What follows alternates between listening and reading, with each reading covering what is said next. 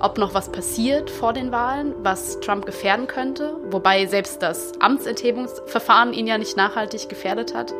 Deswegen bin ich ein bisschen skeptisch. Selbst, selbst der drohende Konflikt mit dem Iran konnte ihn anscheinend nicht gefährden. Herzlich willkommen bei Breite Palette. Ich bin Felix Döring und das ist mein Podcast über Politik, Bildung, Gesellschaft und alle anderen Themen, die mich sonst noch interessieren. Schön, dass du dabei bist.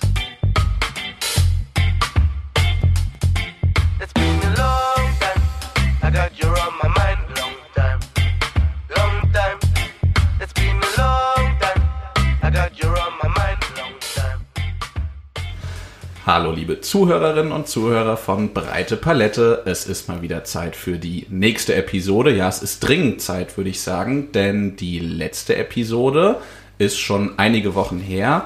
Das war die Episode zu Maler Ziemetbaum und ich möchte mich an der Stelle nochmal ganz herzlich bedanken für euer schönes Feedback. Das hat richtig gut getan an der Stelle und ja, hat mir gezeigt, dass ähm, ihr das Thema vielleicht auch so spannend fandet wie ich es fand und ich bin sehr froh, dass wir diese Episode gemacht haben. Ähm, ich habe keinen regelmäßigen Rhythmus, in dem ich die Episoden rausbringen will. Auch das will ich an der Stelle nochmal sagen. Manche Leute machen das wöchentlich, 14-tägig. Ich mache das einfach dann, wenn ich Lust drauf habe. Und heute habe ich mal wieder Lust.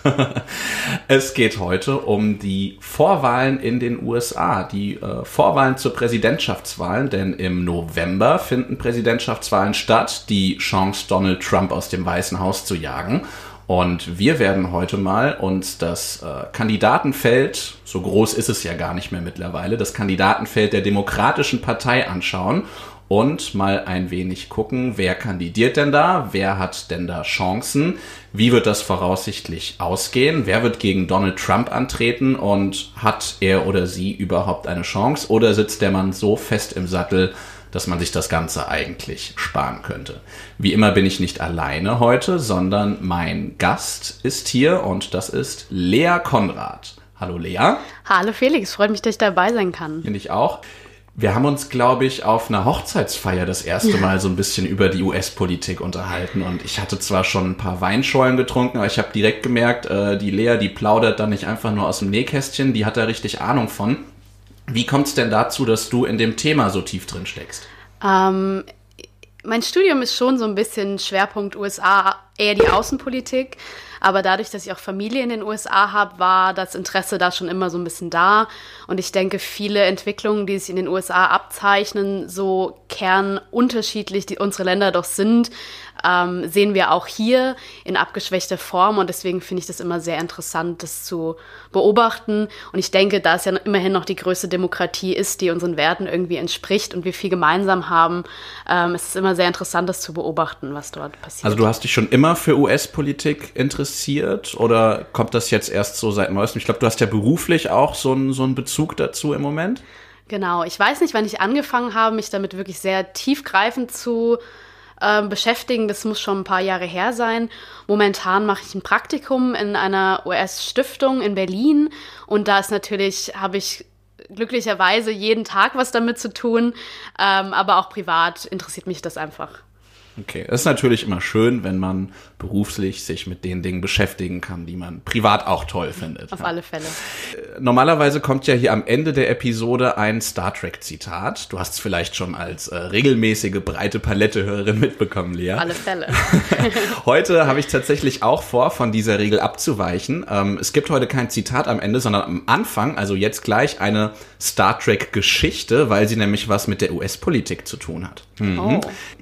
Und zwar ist es tatsächlich so, wusstest du, Lea, dass ohne Star Trek Barack Obama nie hätte Präsident werden können? Steile These, aber mal sehen, ob du mich überzeugen kannst. okay, also ich hole aus. Ähm, die Serie Star Trek Raumschiff Voyager, da spielt eine Schauspielerin mit, Jerry Ryan heißt sie. Und Jerry Ryan war mit einem Mann verheiratet namens Jack Ryan. Und Jack Ryan sollte antreten für den Senat in Illinois. Ähm, der galt auch als aussichtsreicher Kandidat damals. Das Problem war allerdings, dadurch, dass Jerry Ryan bei Star Trek dann mitgespielt hat, hat die Ehe darunter gelitten, dass sie so sehr eingespannt war mit ihrer schauspielerischen Tätigkeit. Die beiden haben sich dann auseinandergelebt, haben sich letztendlich getrennt und dann ist Folgendes rausgekommen. Ich lese das jetzt hier mal aus einem Zeitungsartikel vor.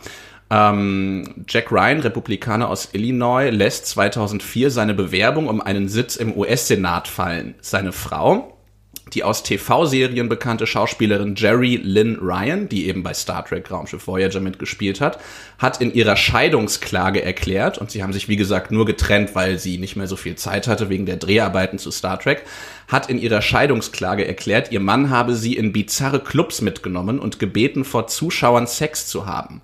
Ryan weist dies zurück. Allerdings musste er im Rahmen dieses Sexskandals seine Bewerbung liegen lassen oder hatte dann irgendwie keine Chance mehr.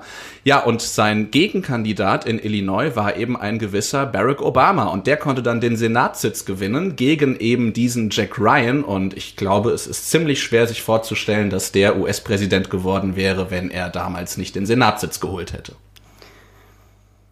Bist du baff, oder? Ich bin, ich bin absolut baff. ähm, das ist eine Erklärung, die ich vorher noch nicht gehört habe und ich wundere mich gerade warum, weil, also ja. anders kann man es eigentlich nicht erklären. Auf der anderen Seite habe ich mir dann gedacht, hat Star Trek natürlich indirekt nicht nur Obama dann in das Weiße Haus gebracht, sondern vielleicht auch indirekt Trump, ne, habe ich mir dann gedacht, weil wenn Barack Obama nicht angetreten wäre, 2009, nee, 8 war es, glaube ich, ne? 8 oder 9.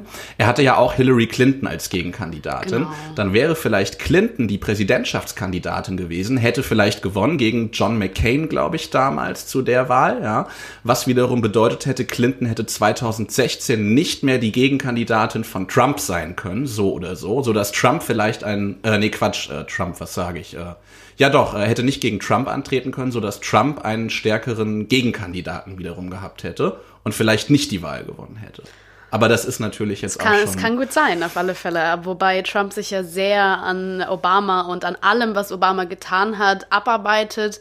Der neueste Stand ist, dass äh, Trump sogar eine Möglichkeit gefunden hat, Barack Obama für den Coronavirus äh, Ausbruch in den USA verantwortlich zu machen. Also da hat er schon ähm, so ein bisschen seine Augen drauf gesetzt. Ja, und äh, Obama ist ja auch gar nicht in den USA geboren, laut Trump. Da gab es ja auch mal diese Geschichte, ne? Ganz schlimme Verschwörungstheorien, ja. Aber er denkt sich immer was Neues aus und seine ähm, seine Berater, nenne ich sie mal in Anführungszeichen, seine Radio-Hosts, ähm, die er da mehr, denen er mehr zuhört anscheinend als seinen wirklichen Beratern, die finden auf alle Fälle jeden Tag irgendetwas, um Barack Obama für alles Übel dieser Welt verantwortlich zu machen. naja, jedenfalls ist es so, dass Star Trek da auf jeden Fall irgendwie seine Finger mit im Spiel hatte. Fand ich ganz interessant. Ja. so, ähm, ja, ich bin total heiß, was den, was den Vorwahlkampf bei den Democrats angeht im Moment. Ich beschäftige mich damit auch total gern, lese mich da total rein, habe auch den Super Tuesday mehr oder weniger live verfolgt. Irgendwann war ich dann so müde, dass ich eingepennt bin. Und ich glaube, wir müssen für einige Zuhörerinnen und Zuhörer erstmal so ein paar Basisfakten klären. Also äh, Lea, korrigier mich, wenn ich gleich irgendwas Falsches erzähle. Aber die Demokraten suchen einen Präsidentschaftskandidaten, der gegen Trump antritt und das passiert passiert in sogenannten Vorwahlen, die in den Bundesstaaten stattfinden. Genau, und, und den zugehörigen Territorien. Also du wirst ja wohl, du wirst gesehen haben, dass auch American Samoa zum Beispiel jetzt bei den demokratischen Primaries gewählt hat. Was ist American Samoa Das ist ein Außengebiet der USA. Das gehört zum Staatsgebiet, aber ist kein Bundesstaat. Und da hat überraschenderweise der einzige die einzige Vorwahl, die Michael Bloomberg gewonnen hat. Also mit den Millionen, die er da reingepumpt hat in seinen Wahlkampf, kann man anscheinend zumindest ein Außengebiet der USA gewinnen, auch wenn es jetzt nicht wirklich ausschlaggebend gewesen ja, auf war. Bloomberg kommen wir auch gleich nochmal zu sprechen, der da einfach mal 500 Millionen in TV-Werbung gepumpt hat. Gut, wollen wir nicht vorweggreifen. Ähm, also erstmal vielleicht die Frage, wer darf denn überhaupt wählen? Wer darf denn überhaupt teilnehmen an diesen Vorwahlen, die da stattfinden? Wie muss man sich das vorstellen? Das ist relativ unterschiedlich. Es gibt ähm, grob gesagt, es gibt Vorwahlen, wo man ähm, Registered Democrat sein muss. Also du musst dich vorher, es gibt Bundesstaaten wie Kalifornien, da kannst du das, glaube ich, am gleichen Tag noch machen. Ja. Äh, es gibt Bundesstaaten, da musst du das Wochen und Monate vorher, musst du dich da als äh, Demokrat auch registrieren lassen. Also als Du musst Parteimitglied werden, kann man das so nennen? Oder? Nee, das ist keine Mitgliedschaft in der Partei. Du musst dich quasi, du musst angeben, das kannst du teilweise auch online machen, dass du Demokrat bist, dass du vorhast, irgendwie für die Demokraten äh, abzustimmen. Und es gibt Vorwahlen, da musst du quasi registriert sein als demokratische Wählerin oder Wähler. Und es gibt Vorwahlen, das sind offene Vorwahlen, da musst du nicht registriert Da sein. kann einfach jeder hingehen und dann wählen. Genau. Und es gibt ja die sogenannten, also was wir wirklich als Vorwahlen, diese Primaries, die wir jetzt auch am Super Tuesday ganz häufig hatten. Und es gibt diese Caucuses, wo du dann wirklich ähm, direkt demokratisch in Anführungszeichen, auch wenn es da sehr viele Probleme gibt, trifft man sich in so einer Schulturnhalle und es gibt Stühle, da steht dann Bernie Sanders und Stühle, da steht äh, Joe Biden und da gehst du wirklich zu diesem Stuhl hin und du siehst aber leider auch dann, was deine Nachbarn wählen und vielleicht überlegst du dir es nochmal anders. Da gibt es aber nur relativ wenige von. Okay. Also hängt sehr stark vom Bundesstaat ab, wie, Genau. das, wie das genaue Verfahren ist. Es ist auf jeden Fall kompliziert. Ähm, und äh, jetzt hat der sogenannte Super Tuesday stattgefunden. Das ist also ein Wahltag oder ein Wahlzeitraum, in dem, glaube ich, in äh, einem Drittel der Staaten oder zumindest ein Drittel der Delegiertenstimmen, die dann Genau. gesammelt werden, äh, bereits vergeben wurde. Ne? Vorher gab es schon drei, vier Vorwahlen in Einzelstaaten, um so ein bisschen die Stimmung auch abzuklopfen. Genau. Aber das wirklich große Ereignis jetzt war der Super Tuesday, oder? Genau. Also es wird zumindest äh, inzwischen fast schon bezweifelt, wie groß äh, die Wichtigkeit dieses Super Tuesdays ist, ähm, weil ja jetzt immer noch nicht ganz klar ist, wer der demokratische Kandidat, muss man jetzt leider sagen, ähm, dadurch, dass Elizabeth Warren ausgeschieden ist, wird. Also alles ist natürlich noch nicht entschieden, aber es ist natürlich eine sehr große Zahl an Delegierten, die da vergeben wird und deswegen auch eine sehr hohe Aufmerksamkeit, die Ja. drauf kommt. Und das Ergebnis von diesem Super Tuesday war, du hast es ja angedeutet, dass wir eigentlich, ja, eigentlich jetzt einen Zweikampf haben zwischen Joe Biden und Bernie Sanders. Sonst ist auch formal, glaube ich, niemand mehr im Rennen, oder? Ähm, Tulsi Gabbard ist noch drin. Ja. Äh, ich glaube, Senatorin oder Repräsentantenhausmitglied aus Hawaii. Ähm, über sie gab es in den vergangenen Monaten aber sehr skurrile Stories, dass sie sich mit irgendwelchen Tr- Trump-Beratern getroffen hat und dass sie auch, sie kriegt auch Unterstützung irgendwie von, von 8chan oder sowas, also von irgendwelchen verschwörungstheoretischen Leuten. also die ist ein bisschen irre und hat auch keine Chance mehr, da irgendwas zu reißen. So kann man es zusammenfassen? so oder? kann man es zusammenfassen, ja. Leider die einzige Frau, aber ähm, ja. Ja, und vor diesem Super Tuesday ähm, sah das ja noch ein bisschen spannender aus. Da hatten wir ein Feld aus vielleicht vier, fünf, sechs Kandidatinnen und Kandidaten, die alle ganz gute Chancen hatten eigentlich. Wir können die ja mal, können die ja mal kurz durchgehen, ohne jetzt zu sehr auf die einzugehen, die schon raus sind, weil so spannend ist das nicht mehr. Aber wir hatten äh, unter anderem Elizabeth Warren, die für ein eher linkes, progressives äh, Programm, glaube ich, auch steht. Die wird da ja oft so ein Genau. bisschen in die Nähe von Bernie Sanders auch gestellt, dass Genau. die beiden sich um ähnliche Wählerinnen und Wähler irgendwie auch äh, Konkurrenz machen. Dann hatten wir, wen hatten wir denn noch drin? Amy Klobuchar, spricht man es so richtig Glaube aus? sorry, ja. Ja, genau. Ja, Kannst du uns ein glaub- bisschen was zu der erzählen? Ähm, sie ist Senatorin aus Minnesota, glaube ich. Ähm, und sie wird eher so als äh, mittig eingeschätzt. Ähm, sie hatte gute Chancen, ähm, auch so bei diesen ähm, Arbeitern, sagen wir aus dem Midwest so ein bisschen, weil sie auch aus diesem Bundesstaat kommen, Minnesota. Und ähm, wurde auch wirklich, also die New York Times zum Beispiel, eine der größten Zeitungen in den USA, hat sowohl Amy Klobuchar als auch Elizabeth Warren unterstützt, ganz früh schon. Und ja, sie steht auch so ein bisschen für so ein mittiges Profil. Ähm, sie hat viel auf Versöhnung gesetzt, viel Demokratie betont und ähm, also von daher war sie, hatte sie schon in manchen Bundesstaaten gute Chancen. Sie hat ja auch bei ein paar Vorwahlen wurde sie Dritte. Ja. Das war ihr leider ihr größter Erfolg, aber ja. Und ist jetzt auch raus, hat äh, ihre Unterstützung Joe Biden zugesagt, wenn ich mich nicht irre. Ne? Genau. Genau wie Pete, oh Gott, jetzt der Nachname ist immer so eine Katastrophe. Äh, Buttigieg? Buddy, Buttigieg, Buttigieg? glaube ich. Also der Deutschlandfunk hat ihn auch zwischenzeitlich äh, Peter Buttigieg genannt.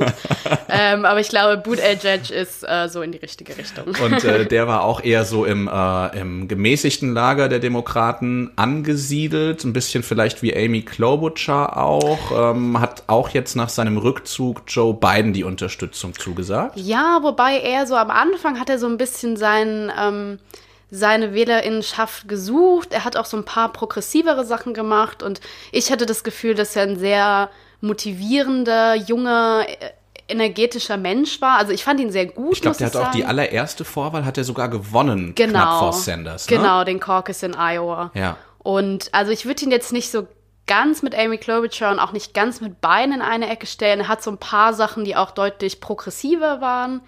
Aber im Großen und Ganzen kann man auf alle Fälle nicht sagen, dass er jetzt eher so Richtung Bernie Sanders tendiert hat. Ja. Aber er hat wirklich auch viele junge Leute angezogen, viel dadurch, dass er ja auch Veteran war, dass er in Afghanistan war. Auch und viele, offen homosexuell, ne? Genau, er ist auch verheiratet mit einem Mann, dadurch hat er viele verschiedene Leute, aber was auch vielleicht interessant war, er hat auch sehr betont, dass er ein sehr religiöser Mensch ist, dass er Christ ist und hat dadurch so ganz viele verschiedene ähm, Sachen bedient, die man bei den anderen, finde ich, jetzt nicht so vereint sieht. Also ich fand ihn sehr interessant, mhm. ähm, deswegen würde ich ihn nicht ganz mit A.B. Klobuchar, aber natürlich dadurch, dass sie jetzt beiden endorsed haben, ähm, kann man das schon so ein bisschen sagen. Beiden, also unterstützt meinst genau, du? Genau, Entschuldigung. Ja. Ja. Dann gibt es noch äh, ganz interessanter Typ Michael Bloomberg. Der war Bürgermeister von New York und mhm. ist äh, also wirklich äh, verdammt reich. Ja, also Multi, Multimilliardär. Und der hat sich einfach mal gedacht, und das finde ich wirklich das Krasseste, ja, ähm, US-Präsidentschaft, äh, zumindest hier Vorwahlkampf wäre vielleicht auch mal eine ganz schöne Erfahrung. Dann äh, hau ich doch jetzt mal hier 500 Millionen nebenbei für TV-Werbespots raus. Vielleicht habe ich ja eine Chance, ja. Und man muss dazu sagen, bei den zig Milliarden, die der hat, sind 500 Millionen halt ja, ist vielleicht so, wie wenn wir mal in ein schickeres Restaurant gehen oder so, ja. Also das äh, merkt man eigentlich kaum irgendwie. Ja.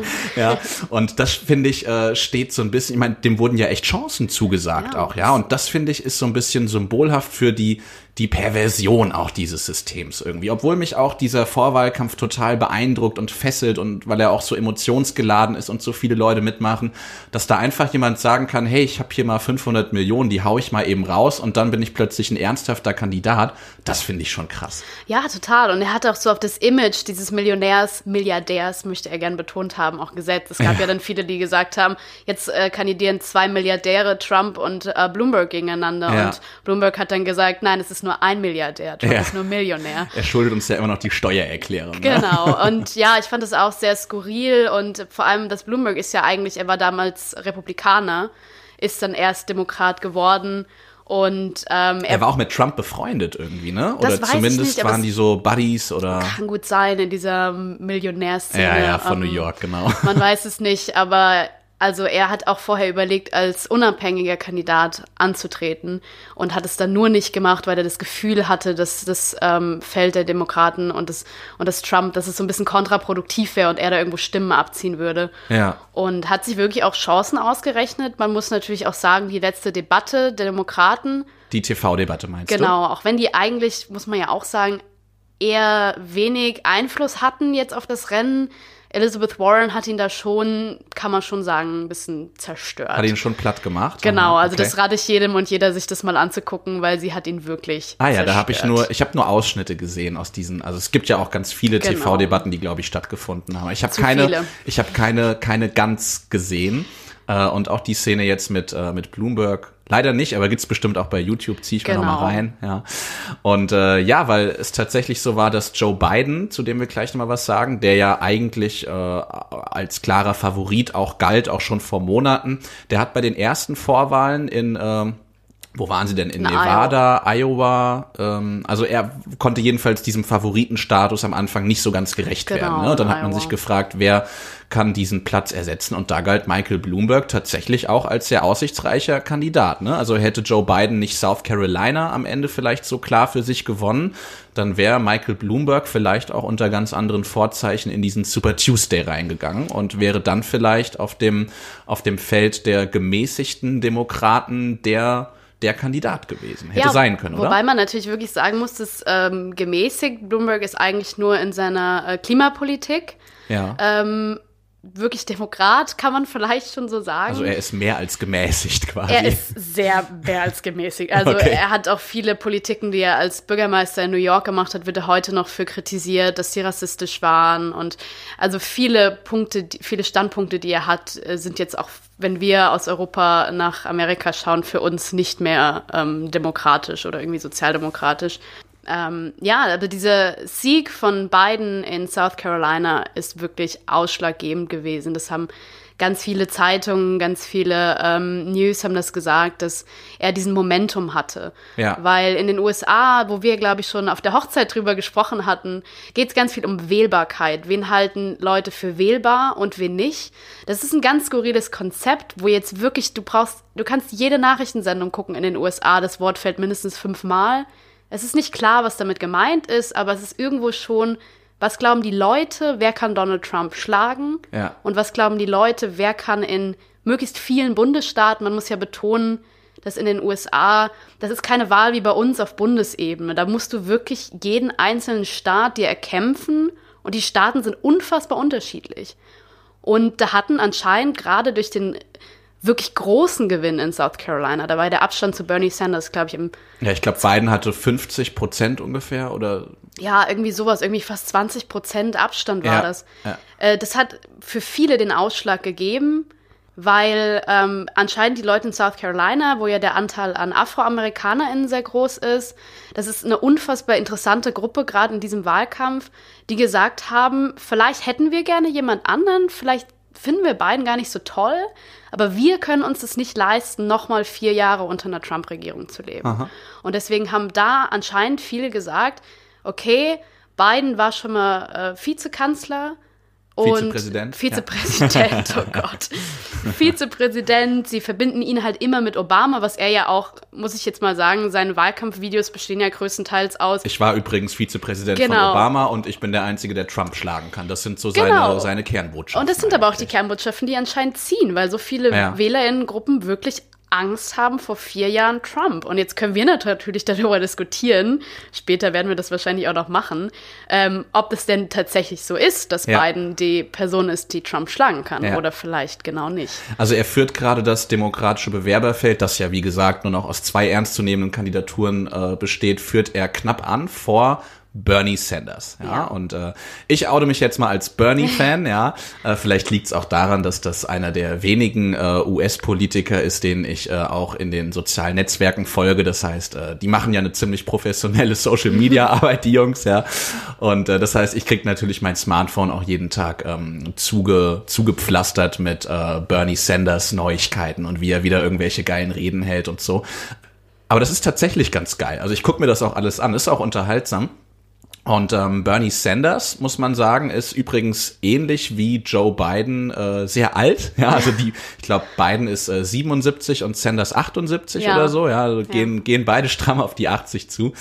Und äh, Bernie Sanders ist ein ganz linker Vogel. Ja, also den, den würde man, man sagt ja eigentlich so, die, die Democrats in den USA sind hier wahrscheinlich irgendwie immer noch rechts der CDU unterwegs, ja. Na und, ja. äh, und äh, Bernie, eine, so eine Breite von, Klar, von nicht so SPD genau. bis FDP wahrscheinlich so eine breite Und äh, Spanne. auch die Democrats kann man ja gar nicht sagen, genau. Genau. Aber ähm, Bernie Sanders, der sich selbst als demokratischen Sozialist bezeichnet, der würde hier also mindestens mal als Sozialdemokrat auch durchgehen, kann ja, man, glaube ich, also sagen. von den ne? Inhalten auf alle Fälle. Ja, und ähm, der galt auch jetzt äh, vor den, der hat die ersten Vorwahlen ziemlich gut abgeschnitten und ist dann am Super Tuesday so ein bisschen hinter den Erwartungen zurückgeblieben, kann man vielleicht sagen. Ne? Also ich Ja. bin eigentlich am Super Tuesday nachts schlafen gegangen und habe mir gedacht, geil, morgen wache ich auf und äh, Bernie hat hier äh, hat hier einiges geholt, ja. Und dann hieß es, wow, Überraschungssieg, Joe Biden plötzlich wieder vorne.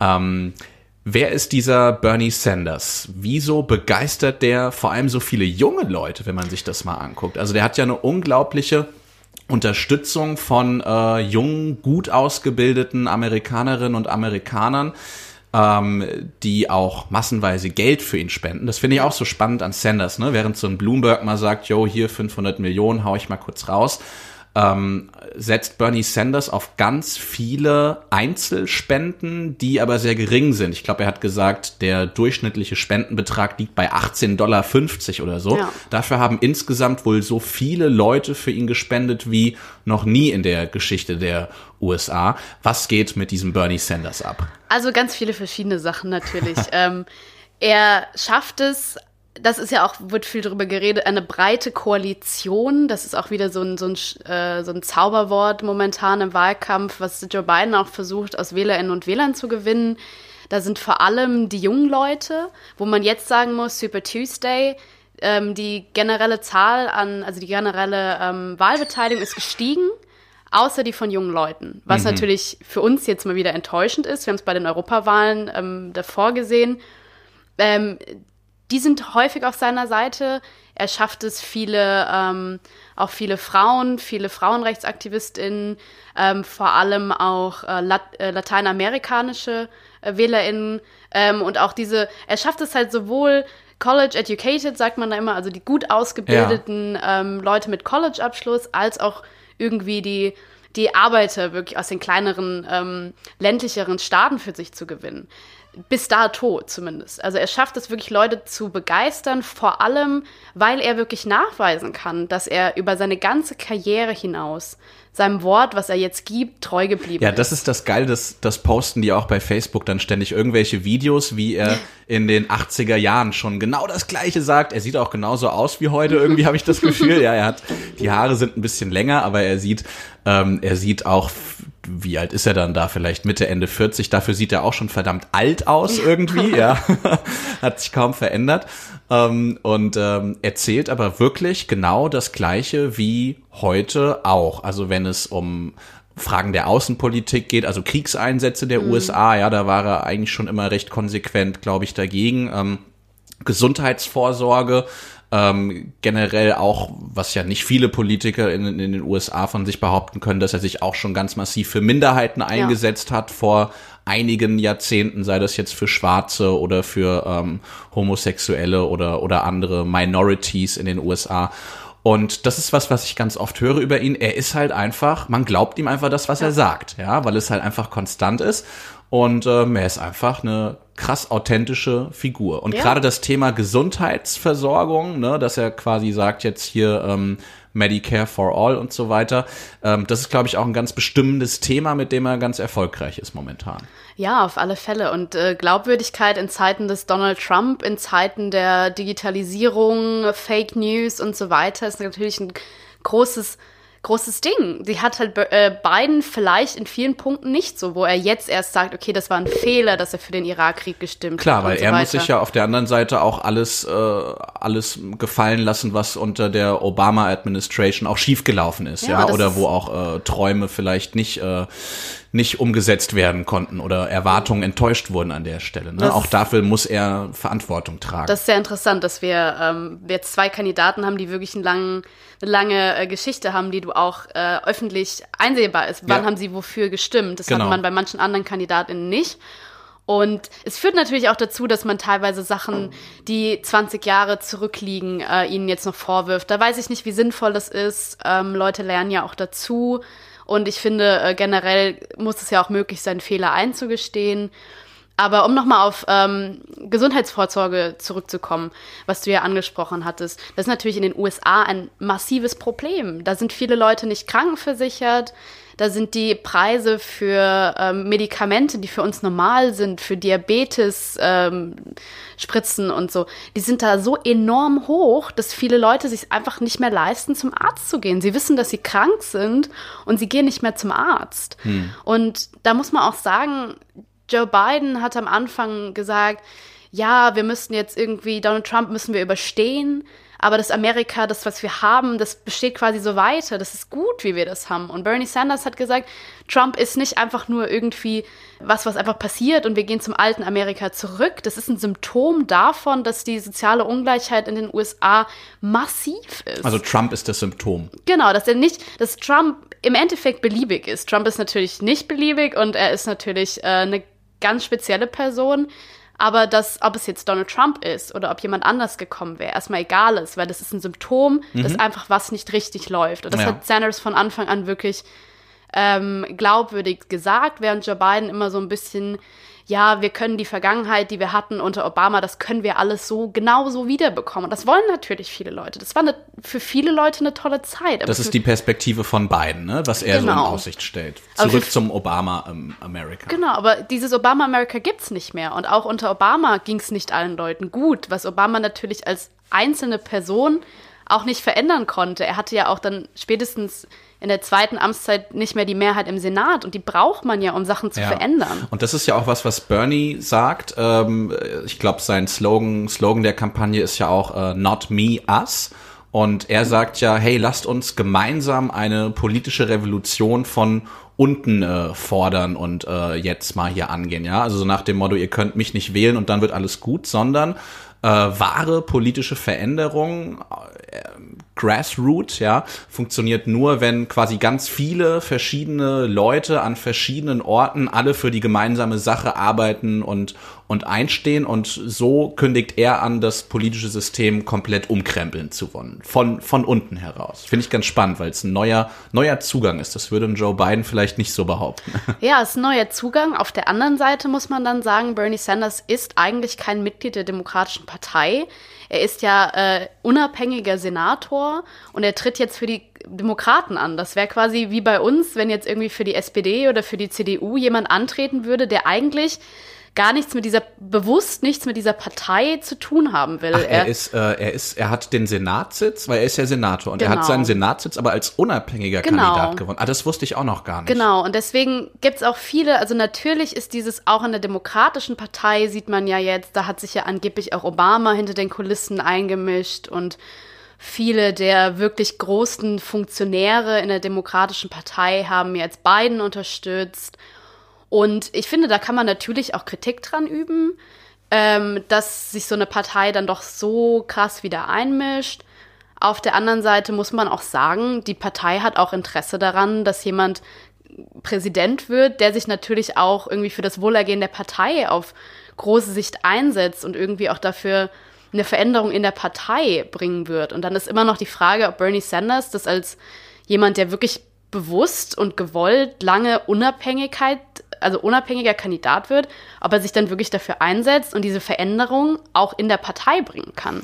Das Verhältnis Sanders und äh, Democrats ist, äh, war ja auch schon bei der letzten Vorwahl sehr schwierig, als er ja gegen Hillary Clinton ja. bei den Vorwahlen angetreten ist und da sich überraschend gut geschlagen hat. Ne? Da haben eigentlich alle gedacht, okay, äh, Clinton, die wird da durchmarschieren jetzt, das wird ein Selbstläufer. Und ähm, sie hat sich dann am Ende auch gegen Sanders durchgesetzt, aber er war ziemlich lang mit im Rennen und hat ihr das Leben ziemlich schwer gemacht.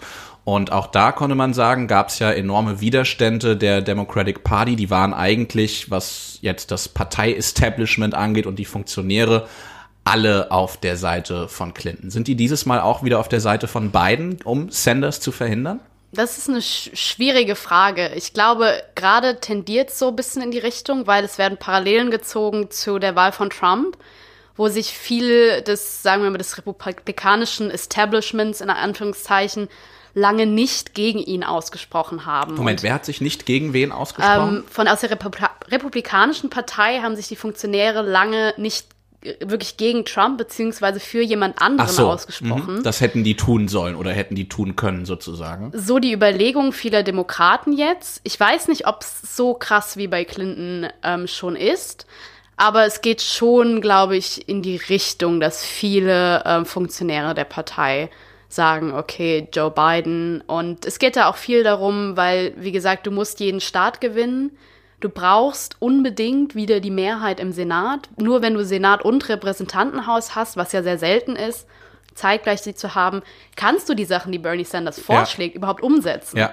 Und Bernie Sanders ist ja da eher so ein unversöhnlicher Kandidat. Er wirkt manchmal so ein bisschen, als wäre es ihm egal, was alle anderen in der Partei von ihm denken. Wobei da auch ganz viele gesagt haben, äh, er war ja schon ganz lang im, äh, also erst im, im, Abgeordnetenhaus und dann später im Senat, dass er da trotzdem, äh, obwohl er immer so radikal auftritt, er wäre ein Teamplayer trotzdem gewesen. Ja, das ist die Frage. Also ich habe auch mal äh, Statistiken gesehen, wonach er der Kandidat ist mit der geringsten Quote an bipartisan, also überparteilichen ähm, Gesetzesentwürfen. Dass er sich da nicht beteiligt? Genau, also mhm. dass von ihm keine Initiative ausgeht, zum mhm. Beispiel damals mit einem John McCain irgendwas einzubringen. Ich, ich glaube, das wurde schon ein bisschen relativiert, aber ist natürlich wichtig, gerade weil du einfach in den USA nicht auf Dauer die Mehrheit in beiden Häusern hast, musst du schauen, ob es dir passt oder nicht, dass du auch mit den Republikanern bei vielen Punkten irgendwie zusammenarbeitest. Ja. Und Bernie Sanders scheint jemand zu sein, der das eher nicht machen will. Das ist natürlich jetzt die Frage, wie würde er sich als Präsident verhalten? Mhm. Die Frage, Biden wirbt jetzt damit, nur mit mir bleibt Nancy Pelosi Speaker of the uh, House of Representatives. Nancy Pelosi ist die, musst du kurz erklären, wer das ist? Genau, das ist die Vorsitzende des Repräsentantenhaus und damit, glaube ich, Nummer drei oder sowas hinter dem Vizepräsidenten. Ja, also und das ist der Inbegriff des demokratischen Establishments, könnte man vielleicht genau, auch sagen. Genau, sie hat aber auch sehr, ähm, ich glaube, sie hat sehr viel viel Aufmerksamkeit bekommen und sehr viel Unterstützung durch die Art und Weise, wie sie jetzt das ähm, Impeachment-Verfahren gegen Trump geleitet das hat. Das war übrigens die, falls ihr euch an die Szene erinnert, die das Redemanuskript von Donald Trump zerrissen hat. Ne? ja, genau. Genau, und das ist für viele Leute jetzt eine sehr wichtige Figur. Und wenn Biden jetzt damit wirbt, dass sie nicht mehr, das ist genau wieder dieses Argument, ich bringe Stabilität, nur mit mir könnt ihr auch den Senat halten, mit ja. Bernie Sanders kriegt ihr den Senat nicht, da verlieren wir am Ende noch die Mehrheit im Repräsentantenhaus, sagt er jetzt.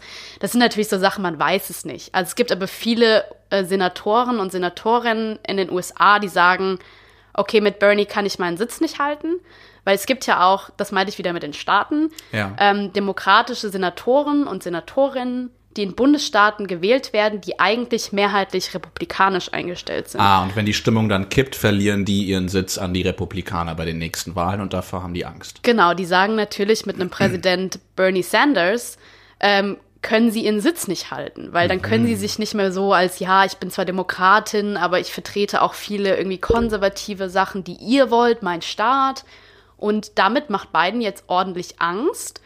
Und dadurch, dass dieses Argument, ich bin die einzige Person, die Trump schlagen kann, die den Senat holt, die das Repräsentantenhaus hält, dass das einfach zieht, weil die Leute Angst haben vor vier Jahren Trumps. Ich habe auch Angst vor vier Jahren Trump. ja, ich glaube ich auch. Ähm, und das zieht einfach ungemein, ob das stimmt oder nicht, weil darüber können wir auch diskutieren, ob ja, Biden jetzt wirklich der richtige Kandidat ist, weil er hat natürlich, man muss dazu sagen, er hat seit seiner Kindheit hat er ein Stottern was Aha. er bekämpft hat. Und man sieht es jetzt ein bisschen wieder aufkommen. Er hat wirklich, wenn man seine Reden hört, muss ich leider, leider ganz ehrlich sagen. Ist nicht so geil, oder? Ich kann mir ihn nicht vorstellen auf der Bühne mit ja. Trump, ja. dass er dagegen hält. Er hat teilweise in den demokratischen Debatten wurde er ganz so ein bisschen jähzornig ist er da aufgetreten oder konnte gar nicht wirklich das, das Gefühl, er konnte nur das wirklich rüberbringen, was ihm vorgeschrieben war. Ihm wurde auch, glaube ich, vorgeworfen, er sei auch geistig nicht ganz auf der Höhe gewesen und hätte irgendwie mal gar nicht gewusst, an welchem Ort er sich überhaupt gerade befindet oder so. Ja, er hat jetzt. Wobei da natürlich auch viel Blödsinn behauptet wird ja. vom politischen Gegner, das ist schon klar. Aber am Super Tuesday zum Beispiel, klar, das sind Kleinigkeiten, aber dann hat er auch gesagt, ja, ähm, ich bin so dankbar, dass meine Frau bei mir ist, die jetzt hier links von mir steht und dann stand da seine Schwester und sie zeigt so auf die andere Seite und oh Gott, okay. das sind so Kleinigkeiten, aber ja. und dann hatte er TV-Interviews gegeben, wo er nicht wusste, bei welchem Sender mit welchem Moderator er gerade spricht und das sind einfach Sachen, die nutzt Donald Trump. Also Donald Trump nennt ihn ja Sleepy Joe. Ja, klar. Und ich muss sagen, auch wenn Bernie Sanders teilweise auch so ein bisschen unversöhnlich wirkt und so ein bisschen rustikal und weiß ich nicht. Aber ich kann mir ihn halt auf, auf so einer Debatte mit Donald Trump, kann ich mir vorstellen, dass Bernie Sanders da wirklich gegenhält. Bei Biden kann ich mir das nicht vorstellen. Er hat auch schon auf ähm, Rallies, also Wahlkampfveranstaltungen, irgendwie Leute aus dem Publikum beleidigt und hat gedacht, das wäre irgendwie ein Witz, den aber niemand verstanden hat. Und das sind Sachen, da macht er sich enorm angreifbar. Ja, natürlich. Und Trump haut dann volle Kanne drauf. Wäre auch blöd, wenn er das nicht machen würde. Es ist halt auch generell so ein bisschen die Frage, ähm, ja, ich will jetzt nicht sagen, sowas kommt von sowas, aber wenn man halt einen 77-Jährigen und einen 78-Jährigen ins Rennen schickt, ja, Bernie Sanders, der zwar noch äh, fit wirkt auf der Bühne, aber vor einigen Monaten, glaube ich, auch mit einem Herzinfarkt zu kämpfen ja. hatte, wo viele schon gedacht haben, okay, jetzt verabschiedet er sich auch aus den Vorwahlen. Ähm, frage ich mich auch, kann das überhaupt gut gehen? Ne? Also man sagt halt, die 70er sind die neuen 60er, aber äh, trotzdem äh, sehr, sehr ambitioniert irgendwie ähm, wenn man davon ausgeht, dass der, der Kandidat, wenn denn alles nach Plan läuft, ähm, für zwei Amtsperioden im Weißen Haus sitzen muss. Und dann wäre ein Bernie Sanders oder ein Joe Biden, wie alt wären die dann? Die wären dann halt Mitte, Ende 80 am Ende. Ja, ja. Joe Biden hat sogar schon angekündigt, dass er nur, also meine ich, er hat das nicht revidiert, dass er, äh, ah, dass nur er eine, eine Amtszeit machen will. Und das hm. wird viel spekuliert, dass er sich dann jemand als Vize nimmt oder sogar eine Frau als Vizepräsidentin nimmt, die dann vielleicht danach antritt. Und er sagt so ein bisschen, mit mir könnt ihr jetzt diese Wahl gewinnen gegen Trump, mit mir kriegt ihr Trump weg. Aber danach können wir ja nehm, jemand nehmen, der Reformen macht. Ist halt die Frage, ob es danach gibt oder ob dann wieder jemand ja, wie Trump kommt. Das ist in der Tat die Frage, ja. Ähm, ich will noch mal ganz kurz zu sprechen kommen auf die äh, Minderheiten, die ja für die Democratic Party ja überlebensnotwendig ja. sind, kann man ja eigentlich schon sagen. Ähm, und da sieht so aus, die Latinos tendieren eher zu Sanders, da schneidet er, glaube ich, ganz gut ab. Ja. Was die, äh, die Schwarzen angeht, sieht's da aber ganz anders aus. Da hat er große Probleme und ich habe mich gefragt, woran das liegt, weil eigentlich gerade was er an Sozialpolitik fordert, was er an, an Umverteilung fordert in Sachen Gerechtigkeit, ähm, müssten doch äh, weite Teile der, der Black Community in den USA große Interessen daran haben. Also ich finde das ein bisschen komisch, dass die sagen, äh, klar, hier Joe Biden war Vizepräsident unter dem ersten schwarzen amerikanischen Präsidenten, äh, deswegen finden wir den auch alle toll, anstatt irgendwie zu sagen, hey, derjenige, der eine Politik für uns machen würde, wäre eigentlich Bernie Sanders. Ja, das ist sehr interessant. Also zum einen natürlich Wählbarkeit. Sie sagen, vielleicht finde ich Bernies Inhalte besser, aber ich glaube einfach nicht, dass Bernie gewählt wird. Also geht die das, so dieses strategische Element. Ja, ich glaube, bei, bei vielen, die dann sagen, okay, er gibt sich als demokratischer Sozialist, das kannst du in den USA vielleicht noch nicht machen, das kommt noch nicht gut an, gerade wenn du siehst, dass die jungen Leute zumindest bei den Vorwahlen ähm, dann doch noch nicht so viel gewählt haben, wie wir uns eigentlich alle gewünscht hätten. Man muss aber auch sagen, in den Staaten wie South Carolina gibt es eine große ähm, eine große Gruppe von AfroamerikanerInnen, die sehr religiös sind, die auch teilweise konservativere ähm, Werte vertreten. Und die kann man dann auch einfach nicht alle so als homogene Gruppe sehen. Und Klar. die, die so ein bisschen konservativere Werte vertreten, sich natürlich trotzdem als Demokraten sehen, denen Religion sehr wichtig ist, denen irgendwie die staatlichen Institutionen sehr wichtig sind, die sind, scheinen schon auf, wirklich inhaltlich auch auf Seite von Joe Biden zu sein. Hm. Ja, und insgesamt glaube ich, ähm, aber die Unterstützung unter den, den Schwarzen bei den Demokraten bei potenziell um die 90 Prozent. Ne? Ja. Also eine, eine riesige und enorm wichtige Gruppe für ja. die Partei und für jeden demokratischen Präsidentschaftskandidaten eigentlich ja, auch. Also total. Also die, die, die musst du eigentlich abholen, wenn du überhaupt was reißen willst. Ne? Daran sind ja Pete Buttigieg, Elizabeth Warren, die sind ja auch unter, mitunter daran gescheitert, dass sie einfach nachhaltig, auch nach Monaten, es nicht geschafft haben. Sie haben teilweise sich ähm, afroamerikanische Stars geholt, dass sie die unter die natürlich das die macht auch, Bernie Sanders auch ne? ja ne? die die natürlich wirklich unterstützen aber Bernie ja. Sanders hat zum Beispiel auch Weil er ähm, weiß dass er da Nachholbedarf hat ja er, wobei er hat aber wirklich auch irgendwie Arbeiter also mhm. afroamerikanische mhm. Arbeiter Gewerkschafter und so die ihn unterstützen er muss sich jetzt im Endeffekt nicht irgendeinen Star holen, der ihn natürlich dann auch wirklich inhaltlich unterstützt. Aber weiß ich nicht, also anscheinend scheint diese Gruppe wirklich beiden momentan aufgrund von Wählbarkeit und aufgrund dessen, dass sie einfach keine vier Jahre Trump mehr, dass sie das jetzt nicht zutrauen. Dass hm. sie das einfach, für sie wäre das ja noch mal schlimmer als, sagen wir mal, für weiße, gut ausgebildete ja. Amerikaner. Und die sagen, vielleicht finde ich Bernie besser, aber ich kann nicht das Risiko eingehen. Mhm. Ja, es sind so ein bisschen, finde ich auch ganz interessant. Also der, der eine Kandidat Biden sagt, ähm, ich bin der Einzige, der Trump schlagen kann und die Amerikaner wählen keinen demokratischen Sozialisten. Ich bin, wie sagt der, Electoral Electorability, nee. Electable, ja. Electable. Electability ist, ja, doch. die Wählbarkeit, ja. genau, ja. Das ist, das, das ist sein Argument.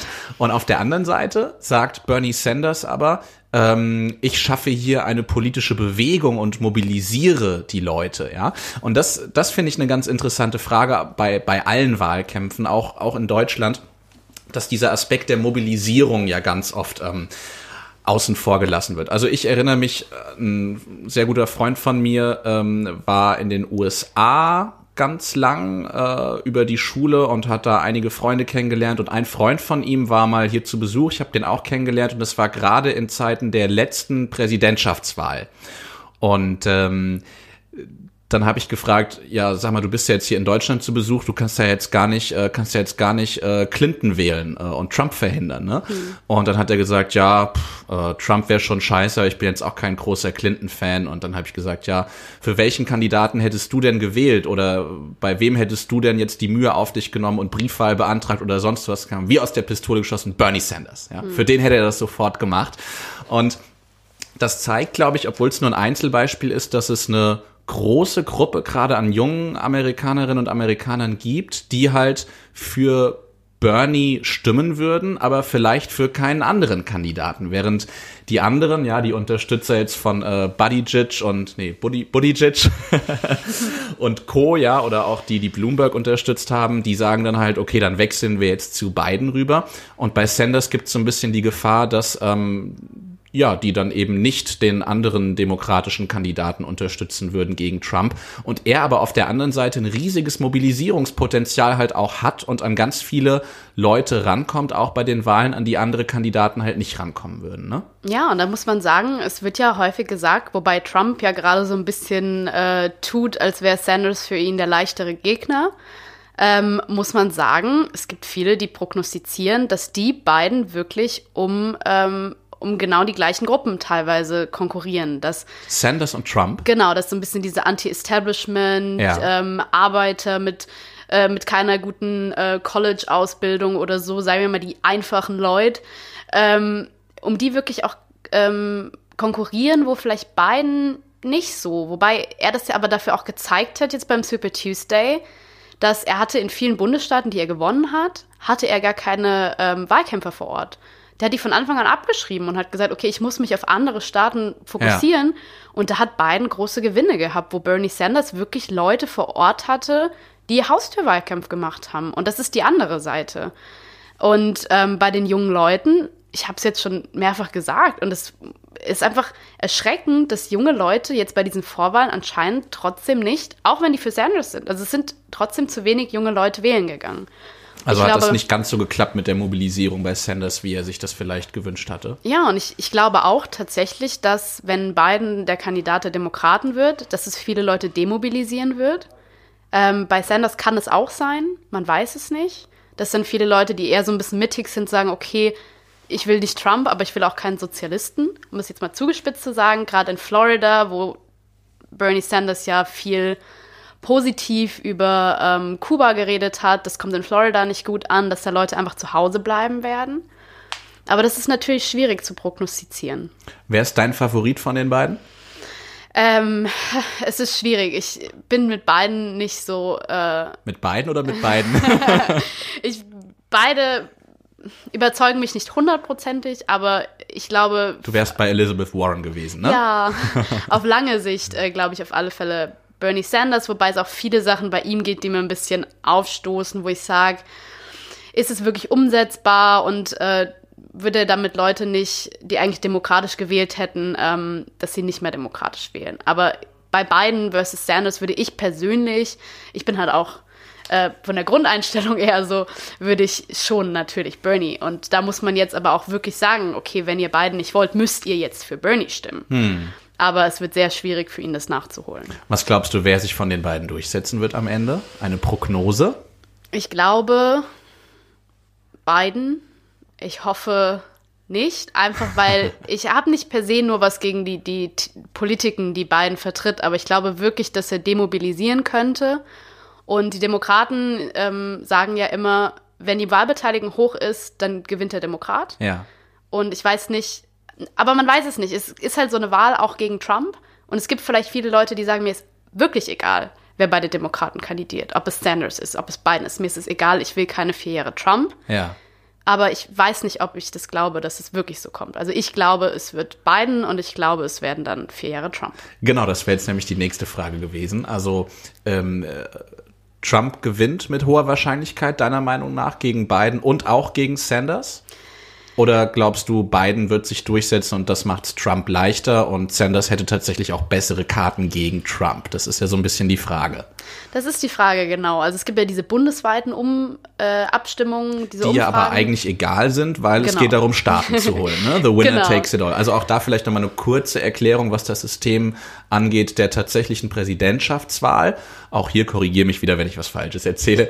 Ähm, aber das läuft so, dass du die Mehrheit in einem Bundesstaat gewinnst und dann kriegst du alle Wahlmänner und Wahlfrauen. Gibt es da auch Wahlfrauen? Man sagt immer nur Wahlmänner. Ja. Hoffen wir es mal. Dann kriegst du alle Wahlmänner und Wahlfrauen aus diesem Bundesstaat. Und ja. das war's eigentlich auch schon, oder? ja, genau. Und dann ist die wichtige Frage wird sein, wer schafft es, gerade also bei Biden versus Sanders und auch bei dem Demokraten versus äh, Trump, wer schafft es, die Swing States zu bekommen? Also die Staaten, von denen nicht sicher ist, ob sie Genau. in demokratischer oder republikanischer Hand sind. Genau. Texas könnte jetzt dazugekommen sein, was lange jetzt wieder republikanisch war. Arizona, ähm, ich weiß ja leider gar nicht, ich glaube North Carolina, Florida ist immer Swing State. Das sind so, also gibt es noch ein paar mehr, ich glaube insgesamt sind es sieben. Und davon würdest du es abhängig machen, auch zwischen Biden und Sanders, wer von den beiden jetzt die, die besseren Karten hat, wie es in diesen Swing States aussieht? Ja, wobei jetzt auch gesagt wird, es könnte sein, dass Sanders vielleicht in diesen Swing States besser liegt, aber dadurch, dass Sanders halt ein bisschen weiter links ist, könnten sich neue Swing States ergeben, die eigentlich immer demokratisch gewählt haben und jetzt sagen, okay, weiß ich nicht. Also ich finde es unfassbar schwierig. Es hängt auch davon ab, äh, witzigerweise tatsächlich, wie Trump jetzt mit dem Coronavirus umgeht, ob noch was passiert vor den Wahlen, was Trump gefährden könnte. Wobei selbst das Amtsenthebungsverfahren ihn ja nicht nachhaltig gefährdet hat. Deswegen bin ich ein bisschen skeptisch. Selbst der, Dem überhaupt noch irgendwas, äh, etwas anhaben kann, ja. selbst der drohende Konflikt mit dem Iran konnte ihn anscheinend nicht gefährden. Also ich bin leider sehr skeptisch. Ja, es ist natürlich auch ähm, alles Kaffeesatzleserei und wir haben in der Dynamik der Vorwahlen jetzt gesehen, wie schnell sich so ein Blatt auch wenden kann. Ja, Ja. da gilt Sanders am Anfang als klarer Favorit und Biden schon fast abgeschrieben und jetzt ist er plötzlich wieder der Favorit. Es geht hin und her und ähm, Es ist alles so ein bisschen Momentum. Ja. Und ich finde es nochmal interessant, wen die beiden jeweils als, ähm, wenn es soweit kommt, dass Bernie Sanders und Biden bis zur Parteitag der Demokraten gleich auf sind, wen sie als Vize nehmen. wann wird das ungefähr geklärt werden? Wann, wen sie als Vize nehmen? Also wann müssen die präsentieren, wen sie, ist das noch während die Vorwahlen laufen oder läuft das erst, nachdem die Vorwahlen abgeschlossen sind? Wahrscheinlich erst danach, oder? Ich glaube danach, also es muss auf alle Fälle natürlich vor dem Parteitag, weil die damit auftreten. Ich gehe davon aus, dass das relativ kurzfristig passieren wird. Kommt natürlich drauf an, wie eng die dann noch liegen. Also Also Sanders müsste sich eigentlich eine, eine schwarze Frau holen, oder? Wär ja- Strategisch gedacht. genau, und Biden auch. Und Biden. Da wäre ja Kamala Harris, die auch selbst kandidiert hatte, äh, die ich auch super fand. Stimmt, der Name sagt mir auch Eine was, wichtige Option, die jetzt wahrscheinlich auch schon ein bisschen umbuhlt wird, wobei Sanders gesagt hat, er nimmt niemanden als Vize, der oder die nicht für Medicare for All sind. Also für dieses System, Mhm. Okay. Dass man die private Gesundheits äh, Krankenkasse, Gesundheitsvorsorge komplett abschafft. Und das äh, ist sie nicht oder weiß man nicht so genau. ich glaube, das war sie nicht. Ich glaube, sie hat auch eher so einen Mittelweg oder Okay. so einen längeren Zeitplan zumindest vorgeschlagen. Okay. Werden wir sehen. Ja, ähm, vielleicht so am Ende, am Ende der Episode, obwohl man damit wahrscheinlich eine ganz eigene Episode auch füllen könnte. Wieso glaubst du, du hast ja gerade gesagt, dass, ähm, dass Trump gegen, gegen Biden und wahrscheinlich auch gegen Sanders deiner Prognose nach gute Chancen hätte, nochmal gewählt zu werden. Woran zum Henker liegt das? Ich meine, aus deutscher Perspektive kann man darüber nur den Kopf schütteln und sich denken, äh, dieser Irre, wie kann es sein, dass der nochmal gewählt wird? Aber ähm, wieso ist er so beliebt im eigenen Land und wieso hat er tatsächlich so gute Chancen, nochmal gewählt zu werden? Also zum einen ähm, geht es der Wirtschaft noch gut. Die Leute haben Arbeit. Das liegt vor allem an den Plänen, die die Obama-Regierung nach der Finanzkrise ähm, installiert hat. Ah ja. Die wirken jetzt. Ähm, aber es scheint ja auch wieder bergab zu gehen, aber das kommt noch nicht zum Tragen. Und es ist immer das Argument, wenn es der Wirtschaft gut At geht, least the economy, genau, ja. Genau. Und auf der anderen Seite, er ist halt immer noch der Typ, der in den Augen vieler ehemaligen Nichtwähler, vieler ähm, einfacheren Leute, sagen wir mal so, derjenige ist, der endlich ausspricht, was sie denken. Das ist zwar teilweise problematisch, was diese, also was er sagt. Natürlich. Ähm, aber er hat einfach dieses Image, ich bin ehrlich, ich bin zwar irgendwie ein Rüpel, ich verhalte mich falsch und so weiter, das wissen die Leute auch, aber ich bin ehrlich. Und da kommt natürlich auch enorm dazu, dass die Medien in den USA häufig, also diese regionalen Medien sind teilweise wirklich ähm, von bestimmten Medienkonzernen kontrolliert und du hast halt Fox News und ich weiß nicht mehr, wie die Prozentzahl ist, aber wirklich ein Großteil der republikanischen Wähler schauen Fox News. Und da, das, was sie da aufgetischt bekommen, das können die gar nicht mehr fact-checken. Sie glauben das. Und sie glauben, dass dieses Verfahren gegen Trump, dass das alles ausgedacht ist. Sie glauben, dass Eigentlich ein kaputtes System, kaputtes politisches System, wenn man das Zusammenspiel zwischen, zwischen Medien, Bevölkerung und Politik äh, sich genauer anschaut, oder? Ja, und das ist, was du schon angesprochen hast, so interessant mit der Mobilisierung. Ja. Wenn du nämlich wirklich bei den Leuten vor der Tür stehst, Ja. äh, Haustürwahlkampf machst. Ja, so Und- kannst du Fox News killen. Ja, aber nur so. Und das ist natürlich enorm anstrengend. Und dann ist die Frage, wer macht das für Joe Biden? Werden ganz viele junge Leute, die, die vielleicht die Zeit hätten, sich die Zeit nehmen, das für Joe Biden zu machen? Okay. Ja, äh, Lea, dann kommen wir zum Ende der Episode, würde ich sagen. Oder haben wir noch irgendwas ganz Wichtiges vergessen, was du dir vorgenommen hast, hier zu sagen und noch nicht losgeworden bist? Ah, ich glaube nicht. Es gäbe mit Sicherheit noch viel zu sagen, aber ich glaube, die wichtigsten. Ansonsten machen wir einfach nochmal eine Episode, wenn dann vielleicht noch ein paar mehr Vorwahlen entschieden sind oder wenn es auf die tatsächlichen Präsidentschaftswahlen zugeht. Ja, sehr gerne. Cool, ja, dann danke, dass du vorbeigekommen bist und äh, danke an euch fürs Zuhören. Ciao, macht's gut, bis zum nächsten Mal.